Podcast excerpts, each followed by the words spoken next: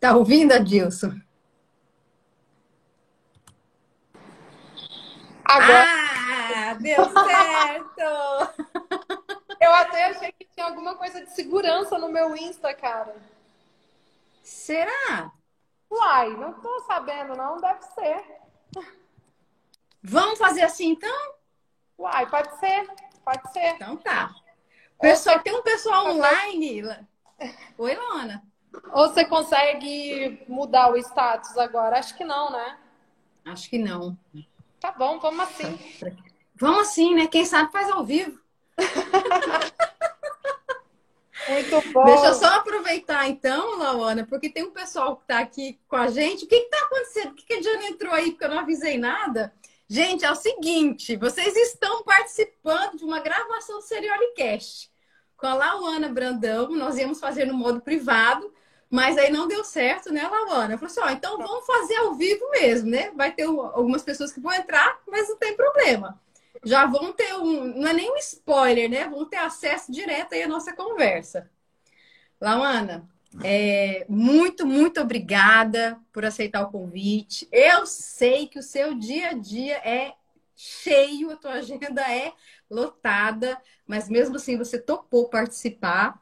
Né? Então, assim, quem está aqui com a gente, bem-vindo ao Seriolicast, eu sou a Diana Serioli, mas eu não vou ficar falando da Laona assim. Inclusive, eu acho que algumas pessoas que estão aqui eu acho que eu conheço essa carinha aí. Essa Lauana não é estranha. Então, Lauana, se apresenta pra gente. Vamos lá. Então, eu sou Lauana, mais conhecida como Lau, né? Então, estou aí com 35 anos. Eu nasci em Rondônia, em Pimenta Bueno. Meus pais estavam aí meio que se aventurando e foi um momento ali super divertido para mim, assim, ter vivido essa experiência aí em Rondônia também. Aí, mais ou menos 15 anos, eu voltei para Minas. Meus pais são mineiros, né? E aí uhum. a gente voltou, eu voltei para Minas para estudar, depois fiz faculdade no Rio.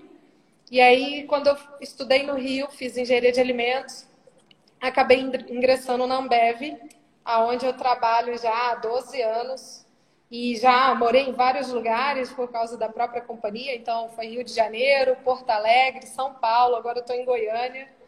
Então, tem uma vida bem cigana, mas conheço vários lugares aí. Então, adoro viajar, sou super dog lover, então todos os cachorros uhum. da essa eu pegaria.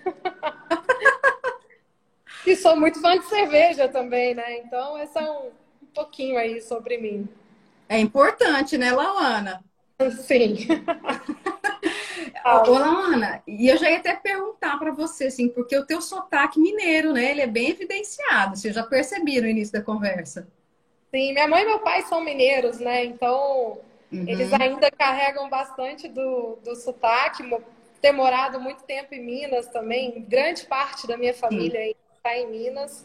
E por mais que eu tenha morado aí, os, ao todo no Rio deram uns 11 anos, acabou que ficou mais forte o sotaque mineiro do que o sotaque dos outros lugares aí que eu morei.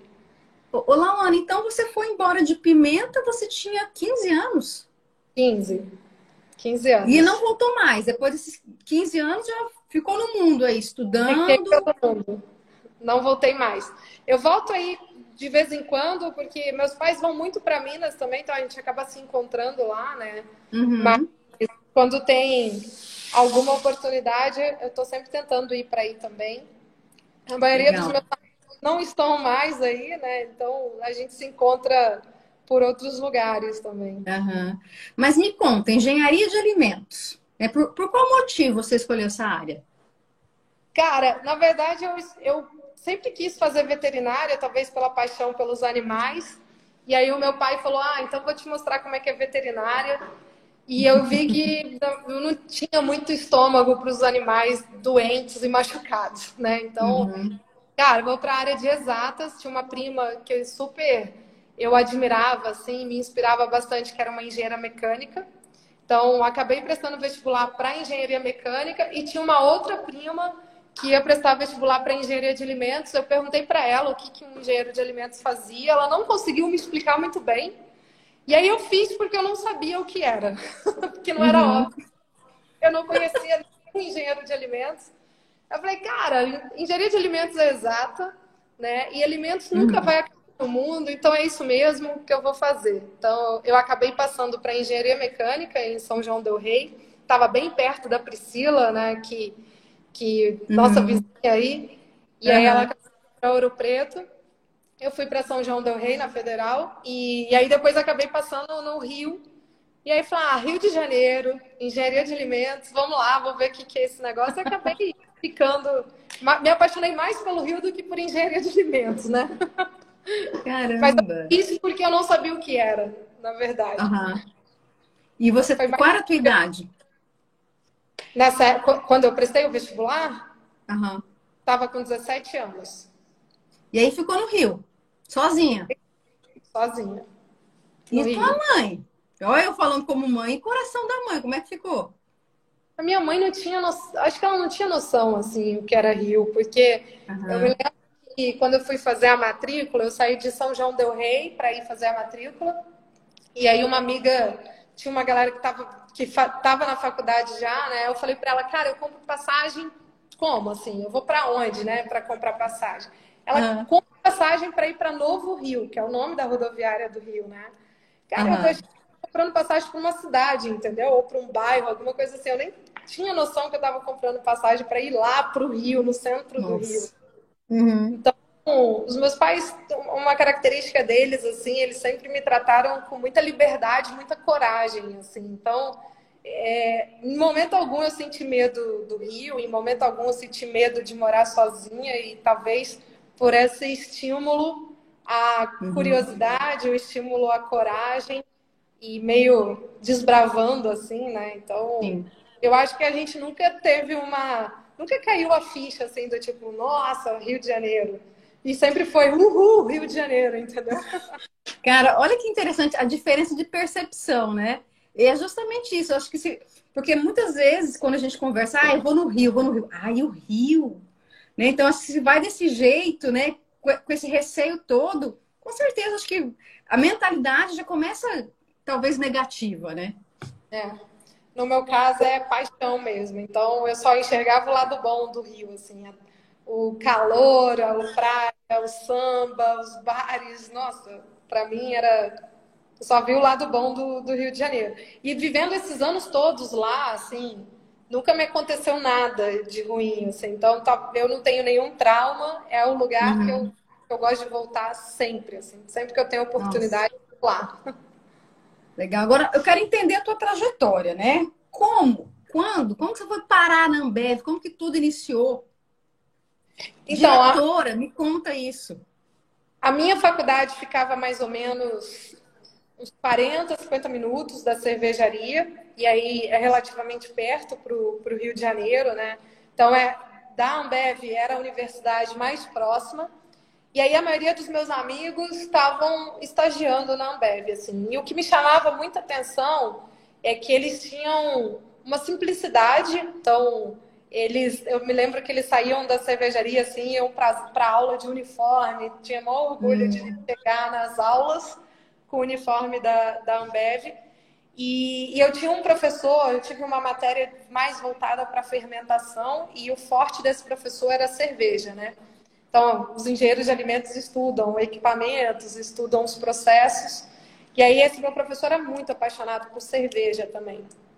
E aí foi uma combinação dos, dos meus amigos que chegavam na faculdade super animados e falando do estágio, e falavam ah. que tinham faculdade com gerente. Então, eu via que eram estagiários que não faziam papel de estagiário. Então, eles não ficavam tirando xerox, não Sim. ficavam fazendo relatório. E essa paixão pelo, pelo professor, né, que me inspirou muito, e pela matéria também. Essa junção me fez querer estagiar lá. Então, foi o único lugar que eu tentei estágio na, no meu tempo todo de, de faculdade. Eu tentei o estágio. A primeira vez eu não passei, na segunda vez eu passei. E, e aí eu comecei, e foi muito legal, porque, assim, por ter feito engenharia de alimentos, existem duas vertentes mais óbvias, assim, que é você trabalhar no processo de cerveja, na produção mesmo de cerveja, uhum. ou na área de qualidade. Só que eu fui entrevistada para a área de invase de cerveja. Que é mais engenharia de produção e engenharia mecânica. tipo aquela engenharia que eu abandonei para fazer engenharia de alimentos. Uhum. E meio que começou uma trajetória, tipo, de ser a primeira mulher, assim, da área. Uhum. Então, isso, e eu me lembro, assim, que o, o gerente que estava me entrevistando, ah, você, você, quer, você se interessa por quais áreas? Aí eu respondi meio que o óbvio, que era processo cerveja, fazer cerveja ou qualidade. Aí ele até falou, mas você não percebeu que eu sou da área de invase? Estou te entrevistando aqui. Posso uhum. assim? E aí eu me lembro do cheiro, assim, uma, muitos equipamentos, porque a área de processo de cerveja são tanques, não tem muito movimento, não tem muita gente, é mais computador supervisório, os comandos. E a área de invase não, é movimento, garrafa lá, tá passando o tempo todo, em alta velocidade barulho. Eu falei, nossa, é isso aqui com certeza, assim. Eu fiz toda a minha carreira na companhia, né? Então eu fui fui supervisora e aí eu fui a primeira supervisora mulher assim de, dos meus operadores, todos uhum. todos homens, então foi ah, algumas alguns quebras de paradigma que eu tive ali. E aí eu tive a oportunidade de escolher a gerência, né? Então ou gerente, gerente de invase de packaging, que a gente chama, ou gerente de, de gente gestão. E aí acabei indo para a área de gestão para conhecer outras áreas. A companhia é super aberta a você ter, ter essa disponibilidade para trabalhar em outras áreas. Então, fui gerente de gestão também. Depois, eu fui gerente regional de gestão e financeiro na Rio uhum. Sul morei em Porto Alegre e depois fui a gerente fabril na cervejaria que a gente tem em São Paulo, em Guarulhos. Então, fui a primeira gerente fabril lá também, mulher. E aí, hoje eu sou a primeira diretora de operações na Regional Centro-Oeste. Então, a gente tem cervejarias em Uberlândia, Anápolis, Cuiabá e Manaus. Tem, temos três plantas em Manaus. Então, uhum. assim, é um pouco dos 12 anos aí de companhia, como é que foi essa trajetória, assim. Mas é uma trajetória de cortar mato alto, desbravando ainda esses caminhos que, que tem poucas mulheres, assim, né? Sim. E tem quanto tempo que você está nessa função, Lauana? Agora de diretora tem quatro meses. Cheguei quatro meses. Quatro meses. Você está em qual cidade atualmente? A minha base é em Anápolis, é do lado de uhum. Goiânia mas eu estou morando em Goiânia e fico me dividindo aí entre Uberlândia, Anápolis, Cuiabá e Manaus. Então, tá. Pra gente, só para assim, para mim e para quem está assistindo também, vamos aproveitar, né? Colocar o pessoal aí no meio para eles entenderem, para ter clareza em relação à tua função. Quais são, quais são as responsabilidades do teu cargo? Então, é, tem, um, tem várias. Hoje, como diretora, tem todas as áreas de uma cervejaria abaixo, né? Então, tenho responsabilidade de como é que a gente vai fazer a gestão do custo, onde que são os investimentos que a gente vai colocar, como é que a gente vai conduzir projetos de, sei lá, vamos produzir uma cerveja nova, onde que a gente coloca, onde faz mais sentido colocar, trazer produtos novos. Então, tem, tem uma parte mais estratégica de negócio, que envolve uhum. produção, envolve novos produtos, envolve muitas pessoas também. Tem uma parte operacional, então tem metas e indicadores que a gente precisa fazer gestão e, e, e monitorando para que isso fique, fique alinhado de acordo com, com as metas. E tem toda uma parte de desenvolvimento de pessoas, de time, então como é que a gente faz toda a gestão dessas pessoas, faz todos os movimentos necessários. Então, é, investimentos uma parte mais estratégica, operacional do dia a dia e uhum. gestão de pessoas também. E... Em resumo, é Em resumo, né? E assim, é interessante falar, porque a gente sabe que tem muitas pernas aí, a tua equipe deve ser muito grande, tem muitas pessoas embaixo do teu guarda-chuva. É, hoje de funcionários próprios são 1.500 pessoas, mas se a gente ainda for contar parceiros, a gente deve estar chegando aí em umas duas mil pessoas, mais ou menos. Olá, Ana, antes desse cargo de, de na, na, diretoria, você estava como gerente de gestão de pessoas? Não, eu estava como gerente fabril numa cervejaria ah, tá. em Guarulhos, em São Paulo. Que é, tipo, é, é como é o gerente sênior da, da planta, né? O responsável uhum. por toda Você ficou quanto tempo nessa função? Dois anos. E como que foi de, dessa função de gerente, né, Fabril, para diretora? Como que aconteceu isso? Na verdade, assim, é, é, a função de diretor é uma função que você nunca está muito bem preparado, assim, para ser, né? Uhum.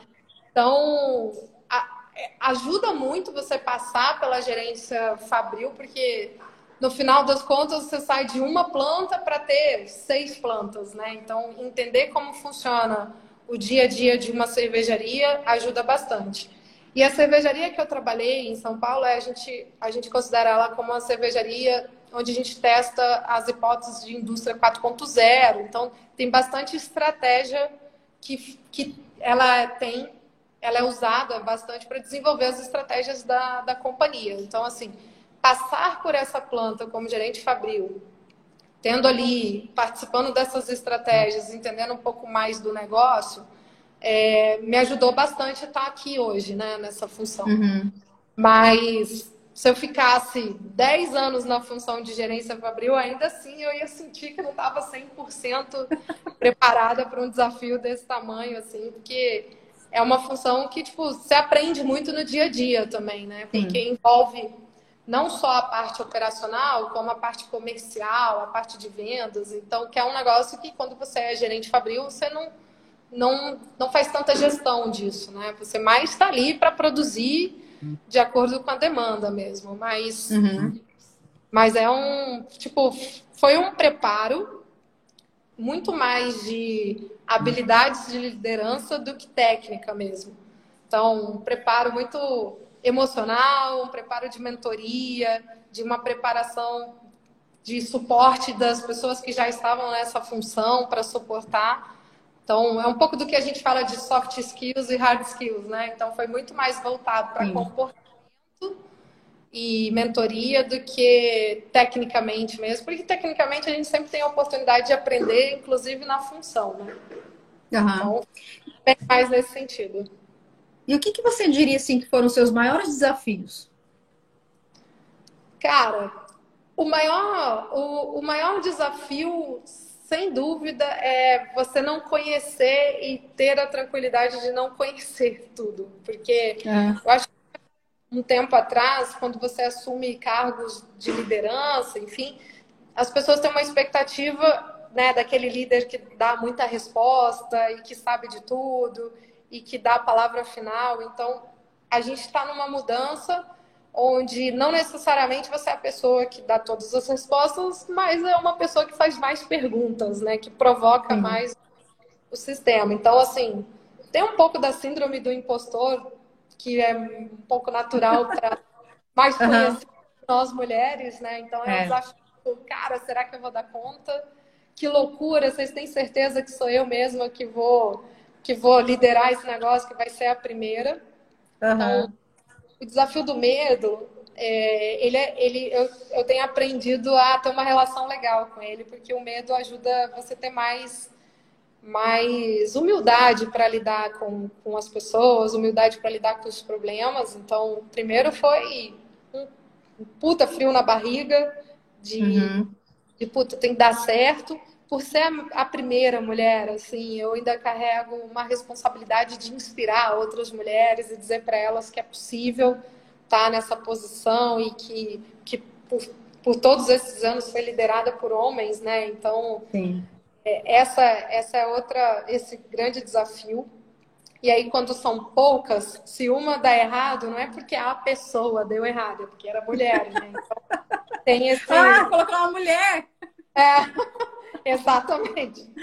Então, esse eu carrego muito comigo esse, esse propósito, assim, de, de dizer para elas, de encorajar, né? Porque por muito, muitas vezes as mulheres não assumem esses cargos e eu acho que é por bloqueio e aí falta aquela pessoa de vai com medo mesmo, eu tô aqui para te uhum. suportar. E o outro desafio, assim, é que a gente, a gente percebe que perceber que não sabe tudo, é você ter que estar aberto a aprender, né? Então, estar em constante aprendizado. Então, você ter uma organização da tua agenda, onde você vai estar próximo das pessoas, pensando estrategicamente e aberto a aprender outras coisas. Então, às vezes eu marco com algumas pessoas alguns assuntos assim. Eu pego, ah, você domina o assunto tal. Eu falo, olha, você tem uma hora na tua agenda aí, vou conectar contigo porque eu preciso entender mais no detalhe esse assunto porque eu não não tô por dentro. Então, é uma organização ali da agenda, inclusive para aprender, que uhum. é um desafio também. Muito bom. É interessante na tua fala essa questão do síndrome do impostor, que muitas pessoas, assim, muitas mulheres, na verdade, não não assumem às vezes o risco, né? Eu acho que talvez porque naquele momento, né, essa síndrome, ou até mesmo o medo daquele momento foi maior do que aquela vontade, né? Acho que tem que agarrar o negócio e vai com medo mesmo. Você vai aprender durante o processo, porque eu acho que prepara... a gente nunca estará preparado para uma situação que a gente nunca vivenciou tem como. Não. A gente não sabe o que, que aguarda. Isso deveria ser ok, só que não é. é. Eu acho Verdade. que tem um também do, da necessidade que a mulher tem de agradar e, e de estar 100% alinhada com as expectativas das pessoas, assim. Antes, se você me perguntasse qual era um grande, uma grande preocupação, um grande medo meu, era de decepcionar as pessoas que eu amo, sabe? Sei lá, meus pais ouvir a uhum. frase, você me decepcionou, isso para mim, até pouco tempo atrás, até estimular bastante autoconhecimento e me livrar dessa. Dar nome ajuda muito, né? Me livrar um pouco desse impostor e tudo mais. Putz, isso ia ser um mega peso para mim, assim. Uhum. Então, conforme eu fui me libertando desse superar as expectativas e estar super alinhado com as expectativas das pessoas, isso foi aumentando minha coragem de arriscar. Então, é, eu acho que tem bastante do medo, assim, aquele lance, né? Se tem uma vaga lá, se o cara preenche 40% do requisito, ele se candidata a uma vaga. A mulher tem que estar com 99,9% dos requisitos para se candidatar. Então, eu aprendi que eu não vou estar nunca 99% principalmente para os desafios gigantescos que eu quero assumir no futuro, né? Então, Sim. Isso me ajudou a reduzir bastante a, a síndrome do impostor. Então, não me, não me apegar muito aos poucos feedbacks. Então, hoje eu faço, eu chamo de cheque de sanidade. Uma pessoa me dá um feedback uhum. e aí eu, a gente também não pode ser esponja, a gente tem que ser filtro. Então, hoje Exato. tem feedback, eu tiro e falo, cara, esse, essa aí sou eu. Então, assim, uhum. posso melhorar, mas não sei se esse aí eu tô afim, entendeu? Então, é ser filtro e entender que você não vai nunca superar ou estar alinhado 100% com as expectativas de 100% das pessoas. Então, é um peso que eu acho que a gente tira das costas e que a gente não precisa estar 100% né, com todos os requisitos, que é muito mais legal você estar aberto a aprender e aberto ao desafio do que 100% preparado para alguma coisa, porque nunca estamos, nunca ninguém está. É. Essa questão do autoconhecimento faz muita diferença, né, Laona? Porque a gente se cobra demais. Então, dependendo do, do nível em que uma mulher consegue chegar em uma empresa, por exemplo, essa questão da expectativa, de suprir expectativa, se eu não conseguir, eu tenho que estar muito bem para poder aceitar um determinado cargo. E com os homens não é assim, cara. É, eu, você falou assim, ah, 40% eu preencho, beleza, vou lá e vou tentando no caminho eu aprendo. Mas nós, infelizmente, acho que esse processo, às vezes, em algumas, ele demora mais tempo para acontecer, né? Essa percepção, para mudar essa mentalidade mesmo. Exatamente. E e aí é, é, o que eu falo, assim, hoje o meu grande propósito é encorajar as mulheres, e aí eu acho que tem meios para isso, né? O, e passa muito pelo, pelo autoconhecimento, passa por a gente dar nome aos sentimentos. Eu descobri que eu não sabia, tipo, entender o que, que eu estava sentindo, entendeu? Então, quando, cara, isso que você está tendo é frustração, isso que você está tendo é tristeza, isso aqui é síndrome uhum. do impostor, isso aqui é mindset fixo, não, isso aqui está indo para a linha do mindset de crescimento. Então, ler muito sobre isso, estudar muito sobre isso, fez muita diferença para mim, assim. Então, e ter mentores, mentores homens e mulheres, foi, acho que a junção de mentor com terapeuta. Much, né? Parece um exagero.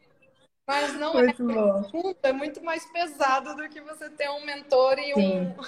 A, a, onda que vem na tua direção, ela é muito grande para você não ter uma grande rede de apoio, assim. e ser vulnerável para aceitar essa rede de apoio, né? Porque um outro risco que uma mulher corre numa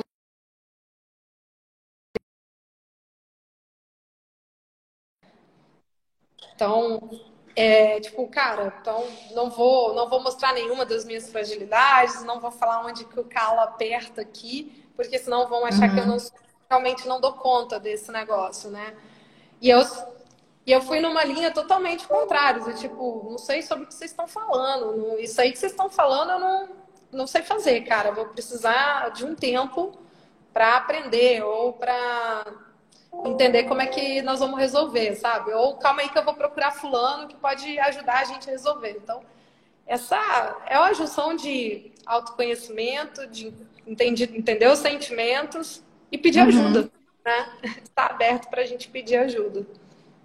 E você, assim, teve algum erro específico que você já cometeu, você possa compartilhar com a gente, que te serviu de, como grande lição?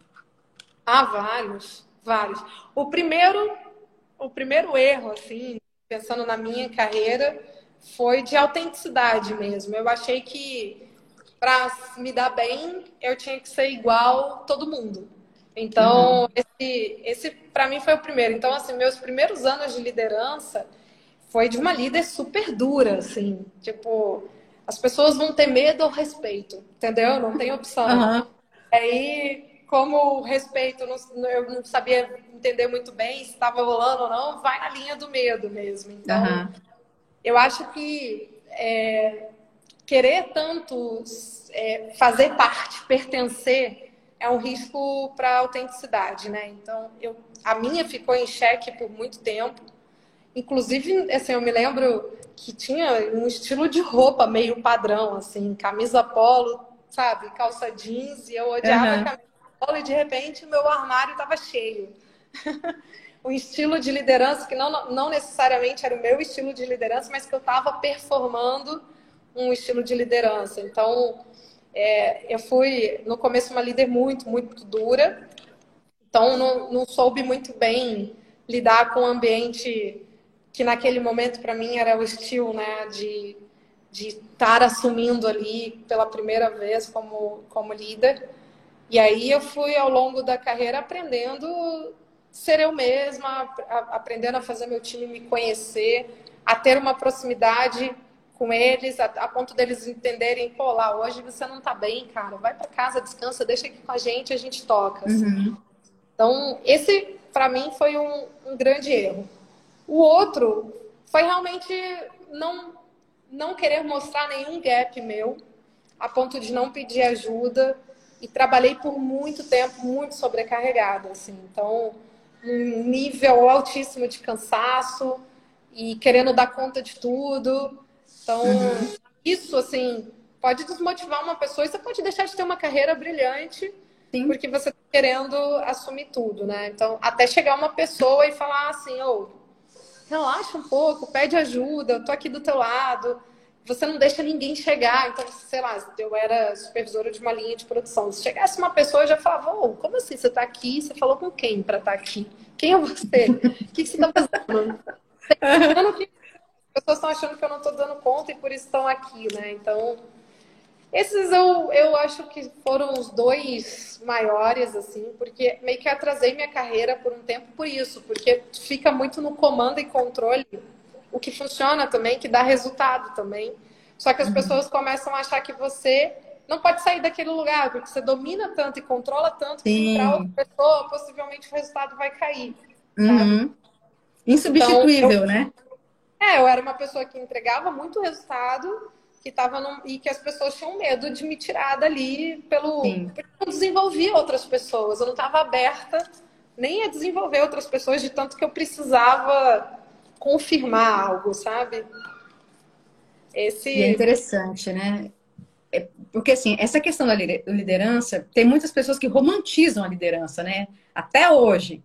Tem, nossa, eu não sei se é pelo status ou porque questão financeira, cada um é, se, é, se sente valorizado de uma forma diferente. E a gente sabe que ser líder não é fácil. Não é fácil. Então eu quero entender assim, como que foi esse processo para você? Que tipo de preparação, por exemplo, você passou? Você buscou? A empresa oferece isso? Como que funciona? Ou como foi para você?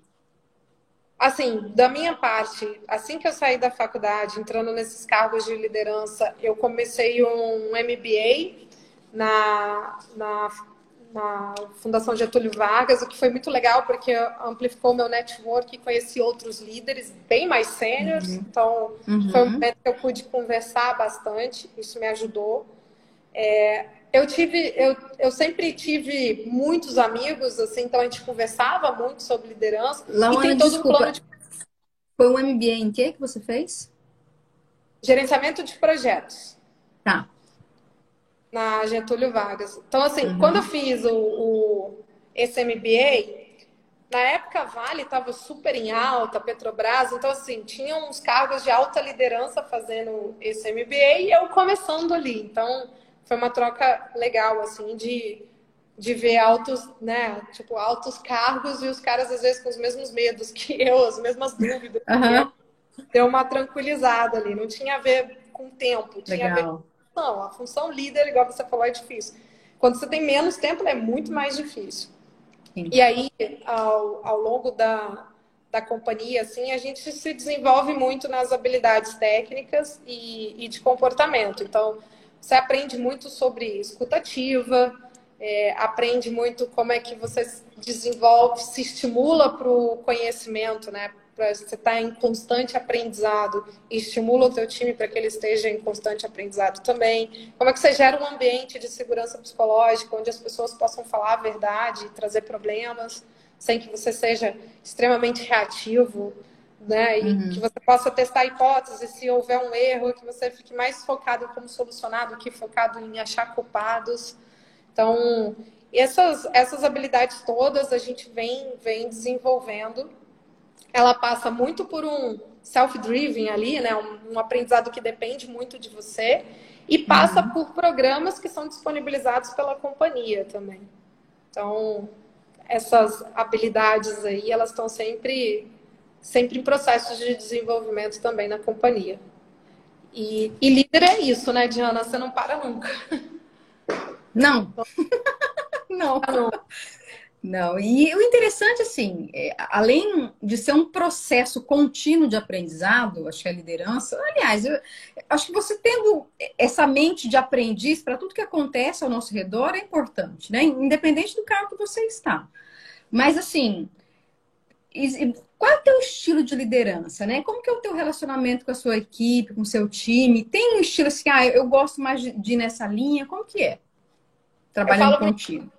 Que eu tenho algumas bandeiras, assim. Hum. Pensando, tipo, como líder, eu sou, eu sou o tipo que, que gosta muito de estar tá perto das pessoas. Eu sou uma pessoa que precisa de pessoas. Então, a gente usa a expressão presença no campo, assim. Então, necessariamente eu preciso estar com o meu time aqui ou estar numa cervejaria. Então, eu tenho um pouco de dificuldade com o tal do home office, Zoom o tempo todo. Porque uhum. eu gosto almoçar, eu gosto de, sabe, conversar com as pessoas. Então, eu sou do contato, assim, da proximidade. É... E, ao mesmo tempo, eu não sou uma pessoa que gosta muito de surpresas, que é, o... é um lado que eu, por estar muito perto, para mim o alinhamento é importante, assim, para hum. a gente saber quais são os riscos e mitigar os riscos juntos e o que está tá dando certo, a gente saber junto também o que está dando certo eu, eu gosto muito da, de algumas bandeiras, tipo diversidade, então eu sou uma pessoa extremamente que levanta a bandeira da diversidade, seja para mulheres, seja para raças, seja para o grupo uhum. LGBTQI. Então, a gente busca esse tipo de recrutamento, a gente quer trazer pessoas diferentes para o nosso negócio. Então, esse, esse lance da diversidade é um negócio que eu estou sempre falando em todos os lugares Legal. que eu vou e estimulando muito isso. E do meu time direto, assim, eu tô sempre tentando fazer eles pensarem diferente do óbvio, assim. Então, às vezes a gente tem conversas e eu falo, cara, mas é esse jeito mesmo? É esse esse meio, esse resultado? É, qual, que é, qual que é o propósito, o legado que você quer deixar além de um número, né? Você quer uhum. ser lembrado Então, estimulo muito meu time e muito além dos números óbvios de uma entrega, de resultado. Porque os números a gente tá ali, né, Diana? Ou atingiu ou não atingiu. Sim, sim. Agora, quando você sai do lugar e as pessoas falam de você, elas falam lembrando do quê, né? Então, essas são algumas coisas que eu estimulo muito no meu time. E sou muito focada em performance também. Então, é tudo isso e bora lá bater meta. Onde que estão tá os problemas? Tem muita dificuldade de falar de problema sem falar da solução, sabe? Sim. Então, é, não é traga-me apenas solução, mas, cara, é, essa mentalidade meio do sempre foi assim. Não, aqui a cultura uhum. das pessoas não permite. Cara, isso para mim tudo é crença limitante. Sim. Ajuda você a ter preguiça de pensar. Então, eu tenho preguiça de quem tem preguiça, entendeu? Depois do conceito de mindset fixo e mindset de crescimento, assim, tenho um pouco de dificuldade. Sempre foi assim. E ainda nessa questão da liderança, Laona, também eu vejo muito, assim, as pessoas que eu converso, alguns gestores, muitos têm dificuldade, principalmente no início, porque ao mesmo tempo que eles almejam um cargo mais alto, eles não querem se indispor com as pessoas, né? E ser líder não adianta. Você não vai agradar todo mundo, né? Ah, não quero me indispor com as pessoas, situações, colaboradores. O líder tem X desafios. Então, por exemplo, e, assim, o que eu vejo é a questão de fazer desligamentos, talvez uma das mais delicadas. Você já fez muitos desligamentos? Como que é esse processo para você? Cara, ele era difícil para mim até eu ler um livro que chama Regra Não Ter Regra, que é a história da Netflix. E o Reed Hastings... repete é o... o nome que ele deu uma cortadinha na hora que você falou. É A Regra do... Não Ter Regra. Ah, tá. A Regra Não Ter Regra é a história da Netflix. E aí ela é contada pelo Reed Hastings, que é um dos, dos donos, né? E ele fala de um termo de ele traz um termo chamado densidade de talentos. Uhum. E ele fala para você ter um time de alta performance, você tem que ter pessoas de alta performance. E, e, a, e ele fala muito de liberdade com responsabilidade, e ele traz muito o conceito de responsabilidade e autorresponsabilidade. E aí, existe dentro de um processo de desempenho eu aprendi que a responsabilidade de um alto desempenho é muito mais do colaborador do que do gestor. Então, acho que hoje no Brasil a gente tem um estilo de liderança paternalista, uhum. onde você tem que dizer o tempo todo para o teu funcionário o que fazer, o que ele precisa aprender, o que, que ele precisa fazer para crescer. E essas coisas deveriam ser mais, mais claras e as pessoas deveriam saber como é que é a contribuição delas para isso. Tá? Uhum. Tá? Então, para mim, o processo transparente de feedback e um processo onde a pessoa assume a responsabilidade do desenvolvimento dela, o desligamento não deveria ser um processo doloroso.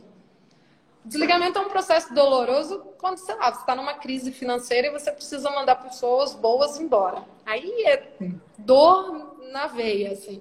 Uhum. Agora, como quando é um processo de desligamento, porque a pessoa não, não performa, eu confesso para você que hoje não me dói nada, porque eu tirei também esse peso das minhas costas de que a alta performance depende só do gestor. Então, Sim. no estilo de liderança, onde os feedbacks são 360, né? Tanto do, da pessoa para o gestor e do gestor para a pessoa, onde uh, o, o que você precisa, o que é esperado de você é muito óbvio e a relação não é infantilizada e paternalista, é uma relação de adulto, esse processo para mim deixou de ser doloroso, assim, Diana. Bem menos. Bem menos. É, eu concordo totalmente. Eu acho que essa questão. A partir do momento que o colaborador sabe o que, que é esperado dele e ele sabe que ele não está atingindo isso, né, fica mais fácil, mais claro para ambas as partes. Né? Mas é, existe, assim, até eu ver, você acha que existe um momento certo de demitir uma pessoa? Eu, eu, eu uso uma frase que é simplista, direta, e pode soar, inclusive, de uma uhum. maneira meio durona demais, mas eu, eu costumo falar, eu treina, treina, troca. Então, eu acho que a gente tem que insistir até o fim. Sim. Sim. Né? Então, é, tem, a gente tem que entender o porquê das coisas e é, são indivíduos, individualizar mesmo os problemas, né? Então, acho que existem várias formas de você chegar numa uma decisão, vários porquês de porque você vai chegar numa decisão de desligamento. Então, sei lá, faltou com ética. Não tem o que discutir. É, uhum. é, é uma. Vamos desligar porque, cara, ética é um valor. Né? Se fere um valor da companhia, da empresa, eu acho que não tem muita discussão. Agora, cara, a gente passou por um momento de pandemia, né? Quantas pessoas não devem ter abaixado performance dado tudo que rolou? Então, uhum. É por isso que as habilidades humanas, elas elas são caracterizadas como as habilidades dos líderes do futuro, né? Para você realmente poder separar o que, que é um momento que a pessoa está passando ou o que, que é um, realmente um problema de performance. Então, Sim. acho que essa sensibilidade para separar ela é super importante. Assim. Então, tem que ter uma insistência e uma proximidade para você saber o que está acontecendo. Uhum. Sim. Mas tem um retorno da pessoa também, né? Então, o que, que você está fazendo? Todo mundo passou por um momento difícil, mas o que, que você está fazendo para sair desse momento difícil importa também. Não tem é, como a gente é, ficar né? Não tô dizendo Aquela que escolha. É, mas. Você quer ser vítima ou você quer ser protagonista? Exatamente. No triângulo dramático das relações, essa é a inversão, né? Você uhum. sai de vítima para protagonista. É um risco, que senão sempre vai ter um perseguidor e um salvador ali. Então, isso não é performance, né? Verdade. Ô, ô, Laana, e assim, porque, como a gente tinha conversado em outro momento, tinha percebido já, isso você falou aqui na nossa conversa, da questão da bandeira, das mulheres, empoderamento. Em algum momento na sua carreira, né, nesses anos aí que você foi passando de nível, subindo nível, está como diretora da Ambev. Então, você sentiu em algum momento algum preconceito por ser mulher? Você consegue trazer algum exemplo para gente? Não na, da empresa, mas às vezes das pessoas, né? Porque você passou por várias, várias funções, né? E assim, cara, não adianta, vai gerar ciúmes. Tem, tem pessoas que não aceitam, ou pelo simples fato de você ser mulher, ou, ah, mas ela tá há menos tempo, naquela questão de resultado. Então, enfim, você consegue trazer algum exemplo pra gente nesse sentido? Eu tenho vários, Diana. E, e assim, no começo eu não percebia, porque não tinha, tipo, eu entrei na companhia em 2009, né? A gente não falava de machismo e feminismo nessa época. Eu fiz minha faculdade inteira, de 2005 a 2010, sem hum. a gente falar do empoderamento feminino, sem falar de machismo e tal. Então a gente está falando muito mais disso agora. Talvez, por não ter claro o que era, eu passei por cima, entendeu? Achava que a pessoa estava ou, oh, calma aí, gente, tô falando, vocês não estão com problema bando de mal educado, sabe? Então, assim, era meio atropelando, não percebia. Uhum. Então, confesso que isso me ajudou, tá? Talvez se esse negócio fosse tão óbvio para mim na época, ia me sensibilizar tanto a ponto, talvez, de me sentir vítima ou de falar, puta, esse ambiente aqui não dá, ele é extremamente dominado por homens, não quero fazer parte disso. Poderia ter, ter pensado isso. Só Sim. por não pensar isso, eu fui, né, passando. E aí assim, é muito engraçado, porque, tipo assim, eu tenho 1,60m e 50 quilos, tá? Então, é, várias pessoas falam assim, cara, eu imaginava que você era muito maior. Então, até o tamanho e uhum. Importa, porque a gente tem tanto um viés inconsciente que é um líder, que se é uma mulher muito baixa, muito magra, não, como, como é que você consegue liderar? Uhum. Parece que não combina. Não combina.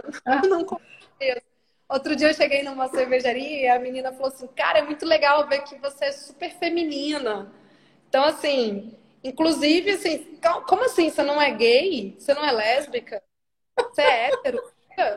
Então, cara. Eu, eu tive, já te passei por essa pergunta, tipo, se eu era estagiária. Então, várias vezes quando eu era gerente fabril, alguns, algumas pessoas perguntavam: ah, você pode. Você, você, você, trabalha em qual setor? Você é estagiária aqui? Não sei o que. Eu encarava como elogio, né? Eu falei, Pô, tô com 30 é. e poucos anos, estão perguntando se sou estagiária. Tá maneiro, tá ótimo. Assim. Mas assim, eu, eu, eu fico vendo muito esse lance do viés inconsciente, assim, do, do ser improvável, entendeu? É muito improvável. Sim. Então, é, é, em todos os ambientes que eu chego, assim, as pessoas levam muito susto quando veem qual perguntar quem é você, eu, ah, mas o que você faz? Qual é o teu papel? Eu respondo, tipo, ah, meu cara, é você? Ah, a gente não, uhum. não imaginava, assim. Então, esse para mim é o mais divertido de todos. é o, esse lance do, do não é imaginável, as pessoas não imaginam.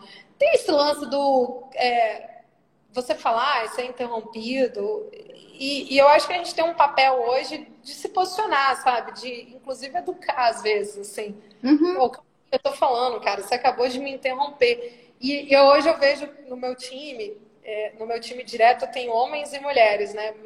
Essa semana teve uma situação super legal, assim, que uma garota foi interrompida e aí um dos homens falou: oh, peraí, cara, deixa, deixa a fulana concluir o pensamento dela. Sim. Então, assim, para mim já é uma, uma vitória, né? Uhum. Tem os clichêsão, assim, e falar que a gente não passa por isso é mentira, mas eu, eu assumo que a gente está num processo de educação, sabe? Eu falo com as meninas, assim, que eu mentoro e dos grupos de, né, de sororidade, de rede de apoio, Falo, cara, o nosso objetivo, pelo menos o meu, não é acabar com o machismo. Isso é ser heroína. Eu não, não tenho uhum. nem para isso, nem força.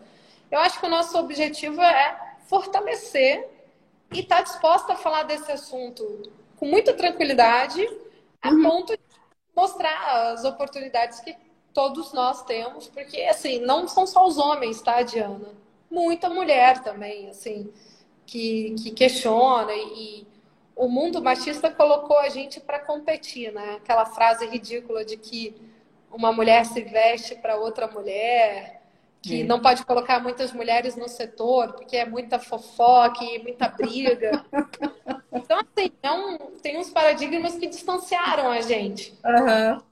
E a gente está tendo que resgatar essa união aí e e superar todos esses pontos, assim. Confesso que hoje eles não me enfraquecem, pelo contrário, eles me fortalecem, assim. Muito. E, e o bacana de você ter falado, assim, essa questão da educação e das mulheres também, né? Porque, assim, às vezes a gente está tão, muito no automático que vem esses preconceitos diários, a gente está tão acostumado que não percebe que aquilo está acontecendo a todo momento, algumas vezes, mas segue o baile, né?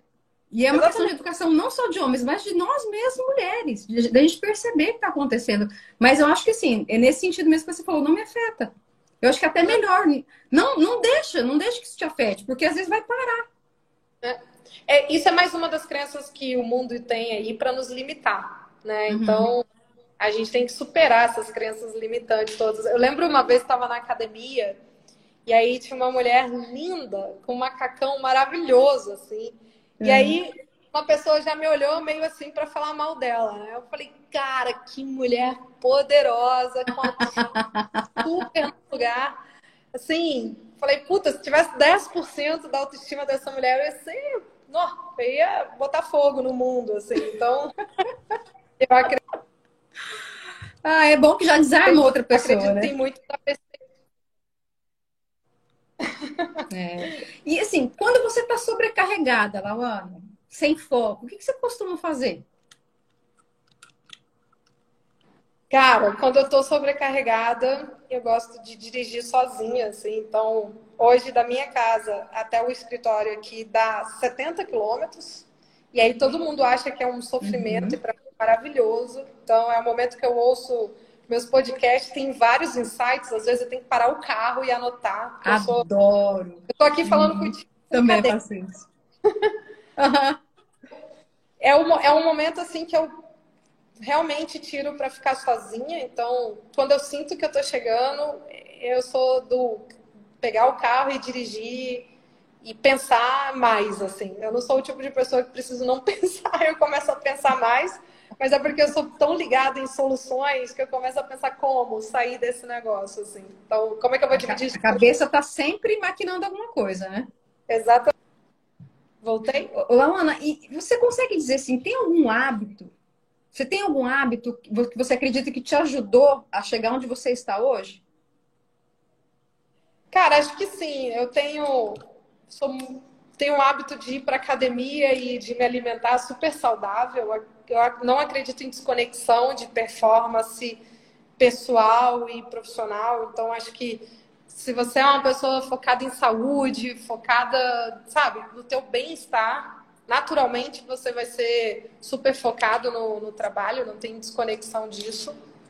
Então, alimentação, para mim, eu chego às vezes a ficar um pouco neurótica, assim, de como alimentar bem. É, e, e, assim, sou muito aberta a feedback, então eu tenho conversas muito abertas, assim, com as pessoas, tanto da minha parte como para receber.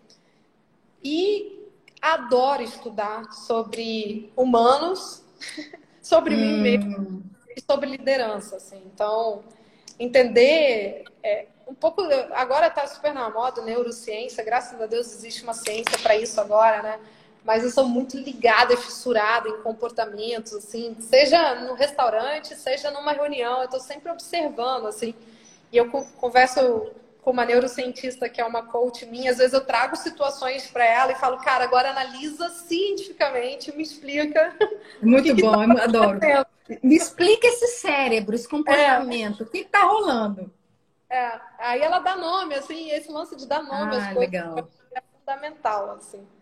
Esse é um pouco do que eu tenho de hábito. Legal. Lona, assim, você está em um lugar geograficamente falando que onde existem muitos profissionais bons, preparados, estudaram muito. Como que você fez ou como que você faz para se destacar? Qual foi o teu diferencial para chegar onde você está hoje? Cara, Diana, não sei. Não sei. Eu, eu acho, primeiro, assim, eu nunca. Eu estudei todo o meu ciclo básico em Rondônia, né? Eu nunca achei. Uhum. Isso, isso, é um ponto positivo. A educação de Rondônia nunca esteve atrás de Minas. Então, assim, saí de Rondônia direto para estudar nas escolas de Minas e foi zero a zero, entendeu? Então. Legal. É, eu, eu acho que é um pouco do do objetivo, assim, eu sempre fui uma pessoa muito de metas e objetivos, sabia muito bem onde queria chegar. Eu tive um bem pouco de comparação, assim, então não, não, não era muito daquela pessoa que chegava para o meu gestor e falava, cara, por que, que fulano foi e eu não? Eu uhum. era muito mais... E aí? Estou fazendo isso e isso, está no caminho, tem mais alguma coisa? Então, eu nem, nem sei falar. Eu, eu realmente acho que tem profissionais maravilhosos aqui, Rio, São Paulo, aí, mas é, eu acho que eu sempre quis ser um deles, assim, eu nunca fiquei me comparando muito, sabe? Sim. Então, olhar, puta, o que, que tá em alta, o que, que as pessoas estão falando, o que, que as pessoas estão estudando, eu acho que curiosidade me ajudou, assim. E, e você, qual conselho você daria para um jovem recém-formado? Né? O que, que é fundamental para ele ter sucesso na carreira? É ele ter certeza que ele não sabe nada. nada. Que é um completo que as faculdades não ensinam nada, que estar muito tempo numa função não quer dizer nada. Então, eu, eu, o que eu dar, diria para essas pessoas é humildade, assim, onde quer que você vá, humildade e curiosidade de uma eterna criança, assim, muito aberto a aprender.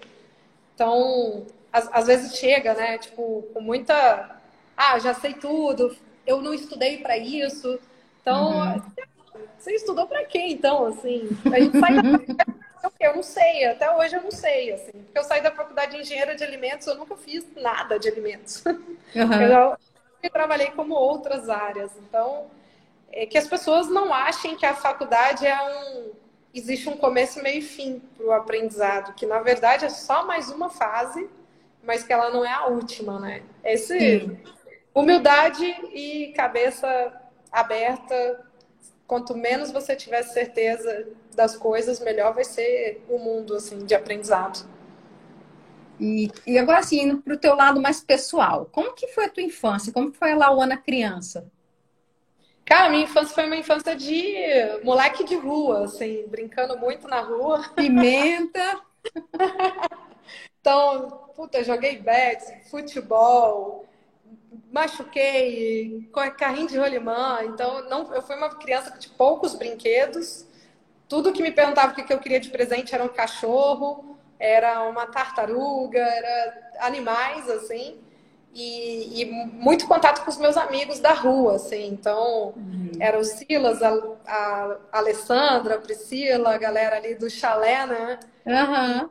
Então, a gente tinha muito contato, assim minha infância foi muito animada. Nunca joguei videogame.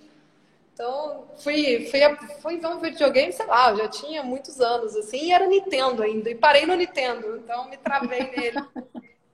Se pudesse... Tá entregando a idade, né, Lawana, falando Nintendo. Foi na rua e quando ia para Minas era na, na roça, assim, com cavalo, andando descalço.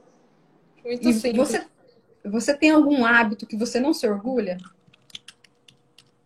Ah, eu acho de talvez de pouca paciência e eu sou uma pessoa assim, não é um hábito, mas é uma característica. Não gosto muito de gente estranha, assim, que, que não, não sei de onde, sabe? Conhecer, ah, sei lá, meu namorado e vamos conhecer os meus amigos da faculdade. Puta, nossa, é um mega desafio para mim, assim, sabe? Então, por mais que eu tenha coragem de desbravar, mas desbravar o, o, o, o grupo do outro é uma dificuldade para mim. Então, existe um grupo muito fechado, me incomoda ter que entrar nesse grupo, entendeu? Eu amo que as pessoas venham para o meu, mas uhum. se tá ali eu sou a convidada, eu tenho um pouco de dificuldade. Talvez pelo esse lance do pertencer para mim é muito importante, né? Então, por isso a proximidade com o meu time, minha família, meus amigos de infância. Mas rola uma dificuldade de fazer amizade agora, assim, sem, sem ter uhum. muita confiança. Assim. Então, não sou muito intensa nas minhas relações é, recentes, entendeu? Entendi. O, o, Lana, e você comentou assim, você tem esse cuidado com a tua alimentação. Então, e como que você cuida dela?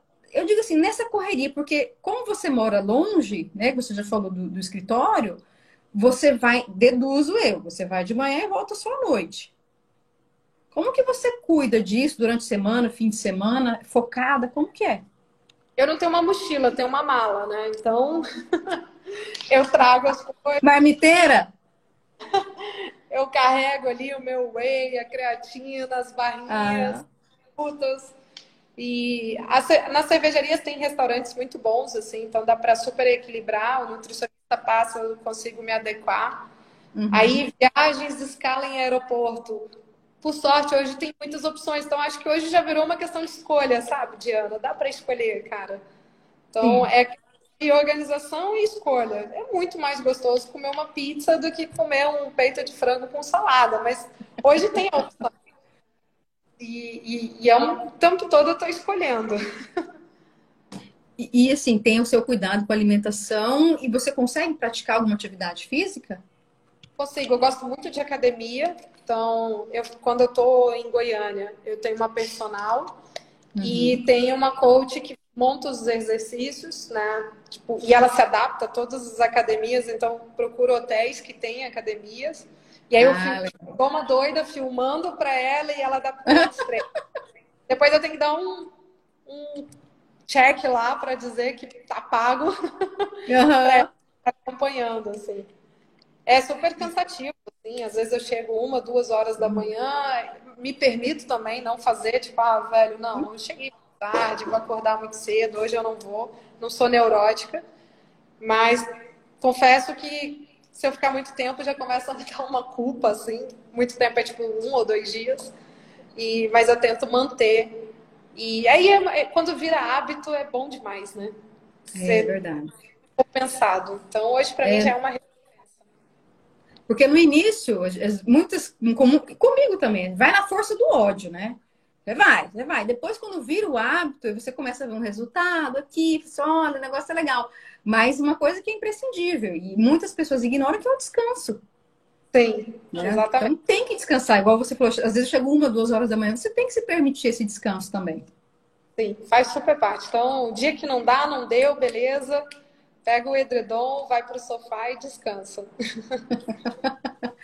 e se, se a Lauana de hoje pudesse dar um recado, um conselho para a Lauana com 15 anos, qual seria esse conselho? Cara, sei lá, acho que eu falaria, vai fazer um intercâmbio e fica um tempo fora, porque acho que de tudo que eu queria ter feito, que eu não fiz, foi ter ido morar um tempo em outro país, assim. Então, estudo inglês desde os 12 anos, mas uhum. faz uma mega diferença, acho, ter uma vivência fora, assim. Acho que eu tinha oportunidade, mas eu não tinha muito a ideia do impacto que isso daria, assim. Então, vivenciar outra cultura, outra língua, eu, eu, acho, eu acho que eu tive bastante criança limitante, assim, pro. Puta, eu vou lá pra fora e vou passar vergonha falando inglês, não sei o quê. E aí hoje vai no forceps com aulas. Tive, cheguei a ter um, um chefe que era novaiorquino, que falava zero de português, assim, mas Nossa. com 15 anos eu teria me dado esse conselho, assim, cara, você já tá com coragem de ir para outros lugares, só, só vai para fora, é mais um, é um passaporte a mais, entendeu? Então, esse, esse seria um dos conselhos que eu me daria, assim. Boa. E o que, que você. Qual é a primeira coisa que você faz quando você acorda? Você toma banho, você olha o celular, você reza, o que, que é? Cara, eu olho o celular. Assim, eu, eu, eu sou do tipo coloco o despertador uma vez, mas com 10 minutinhos antes ali, porque eu olho o celular. Que eu olho todas as mensagens que posso ter recebido na madrugada, olho um pouquinho de stories, já levanto como alguma coisa e vou correndo para academia. Então já fica tudo separado para não ter muito tempo de pensar. Então acordo uhum.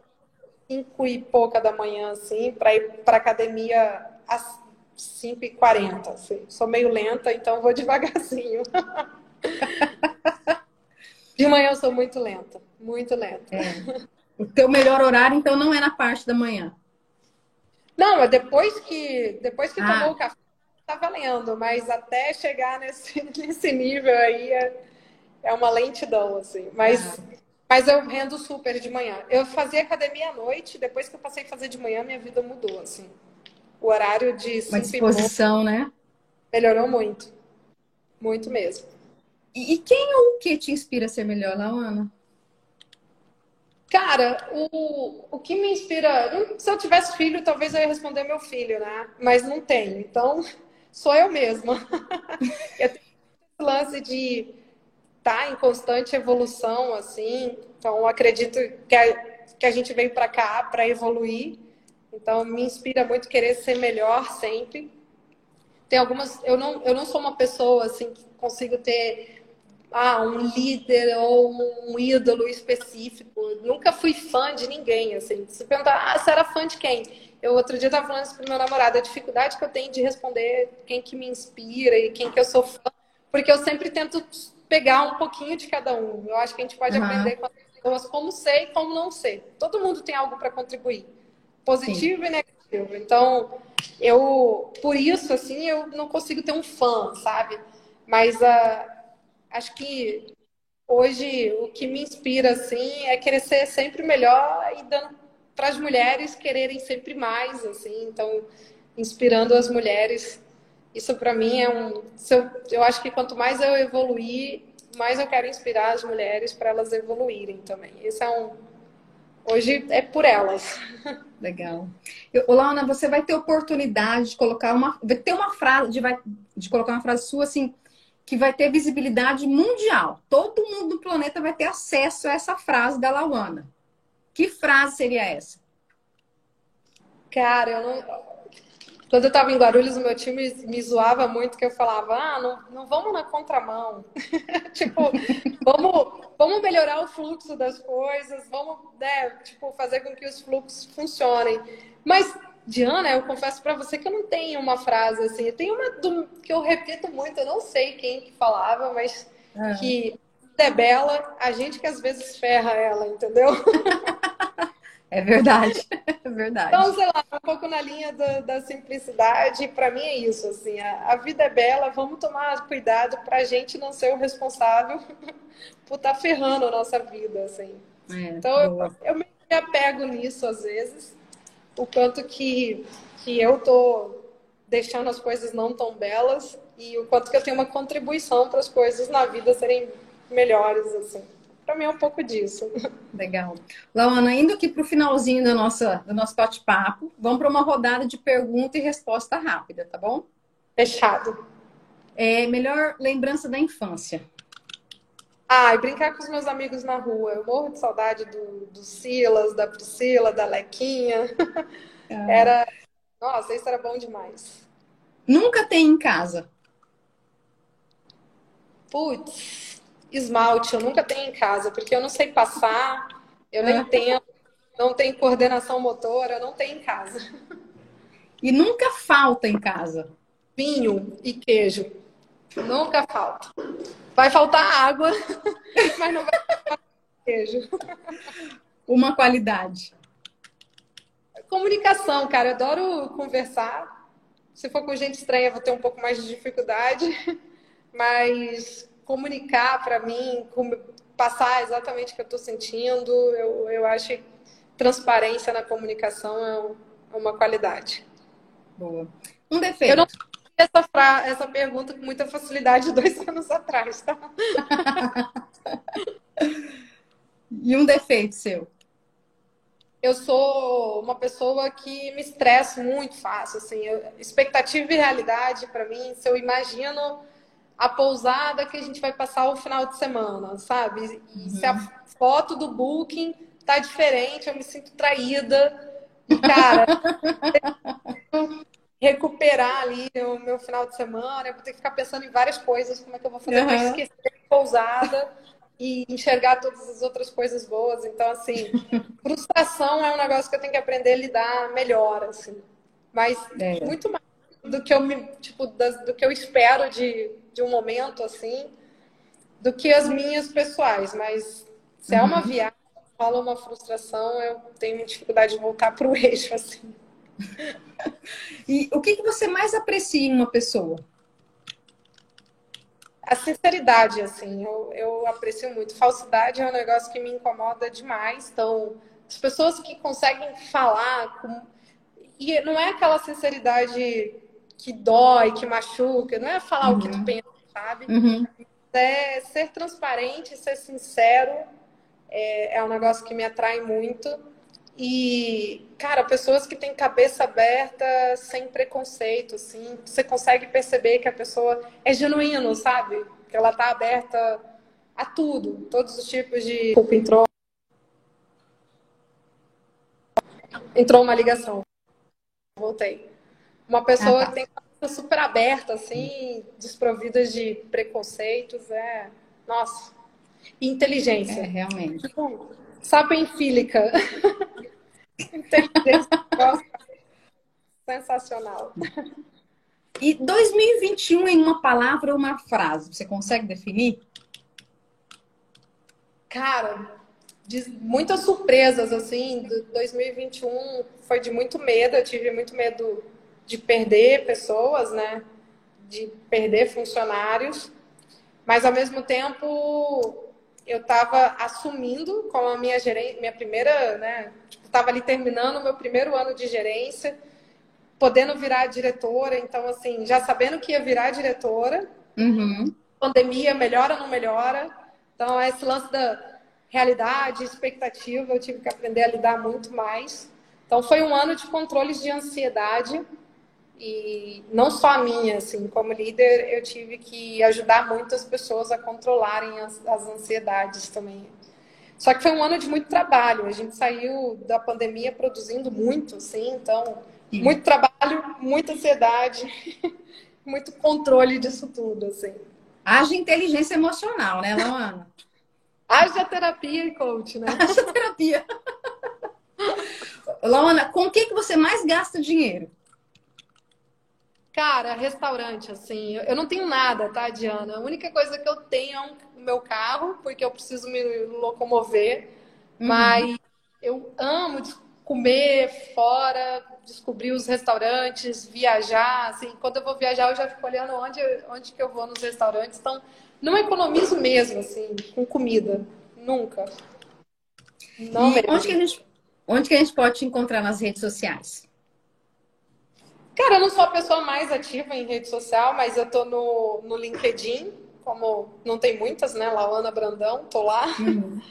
E também tô no, Insta, no Instagram como Brandão Underline Lauana. São as duas redes que eu mais acesso. E não necessariamente é que eu mais posto, mas são as duas uhum. redes que eu tenho. Lauana, para a gente finalizar, deixa uma sugestão de filme, série, um livro, um podcast que você tenha, né, é, tenha feito parte da tua vida e que trouxe algum aprendizado de alguma forma? Ah, tem um podcast que eu gosto muito, que é o Leader in the Jungle, que, hum. que fala muito sobre liderança e aprendizado contínuo. Esse eu gosto muito. Cara, livro tem alguns, assim, que eu gosto demais.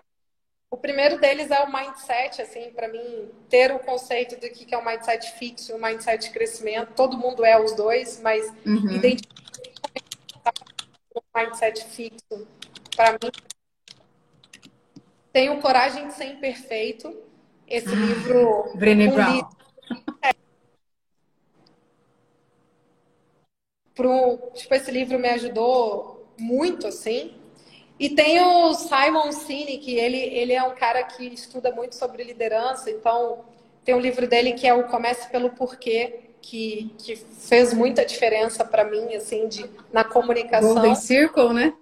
Golden Cycle, é esse mesmo. E tem o, o jogo infinito, Infinite Game, mas tem ele em português, jogo uhum. infinito. A gente tem muita mentalidade, a mentalidade finita, né, para a vida e para a carreira que pode ser infinito. Então, é, esse lance do, cara, beleza, você quer ser o primeiro, sei lá, no teu trabalho. O que, que isso significa, sabe? Você, no dia que você virar o primeiro, como é que é o dia seguinte, assim? Então, uhum. ele é muito mais propósito do que, sei lá, pódio. E a gente ainda é, é muito ligado ao pódio, né? Então, ele traz muito essa mentalidade do, do infinito, assim esses livros para mim fizeram muita diferença, assim. Muito bom. Lawana, muito obrigada pela tua participação, por ter tirado um tempo aí na tua agenda corrida. Então, assim, eu tenho, eu tenho certeza que você trouxe é, muito aprendizado, muitos insights. Eu vou organizar aqui depois para postar a nossa conversa em vídeo, depois em áudio. A gente vai trocando algumas informações ainda, mas novamente, muito obrigada. Eu estava aqui como um aprendiz. E conforme você ia falando, já ia anotando aqui no computador, porque não adianta, é muito insight, né? É muito gostoso. Então, obrigada de verdade por ter participado e espero, né, vê-la em mais nas redes sociais. Nossa diretora. Muito obrigada pelo convite, assim, fiquei super lisonjeada, principalmente porque você está aí, Pimenta, então, assim, muito legal ter um podcast conduzido por você, com já ouvi e tu é super focada nesse aprendizado contínuo, liderança. Uhum. Mega parabéns pelo trabalho aí, é sensacional. Virei tua Obrigada. fã. Eu te conheci, ah! já sou tua fã. Ah, é mútuo, então. Tenho certeza que é recíproco. Boa, Diana, obrigada. Obrigada, Lana. Tenha uma excelente semana. Você também. Beijos. Beijo.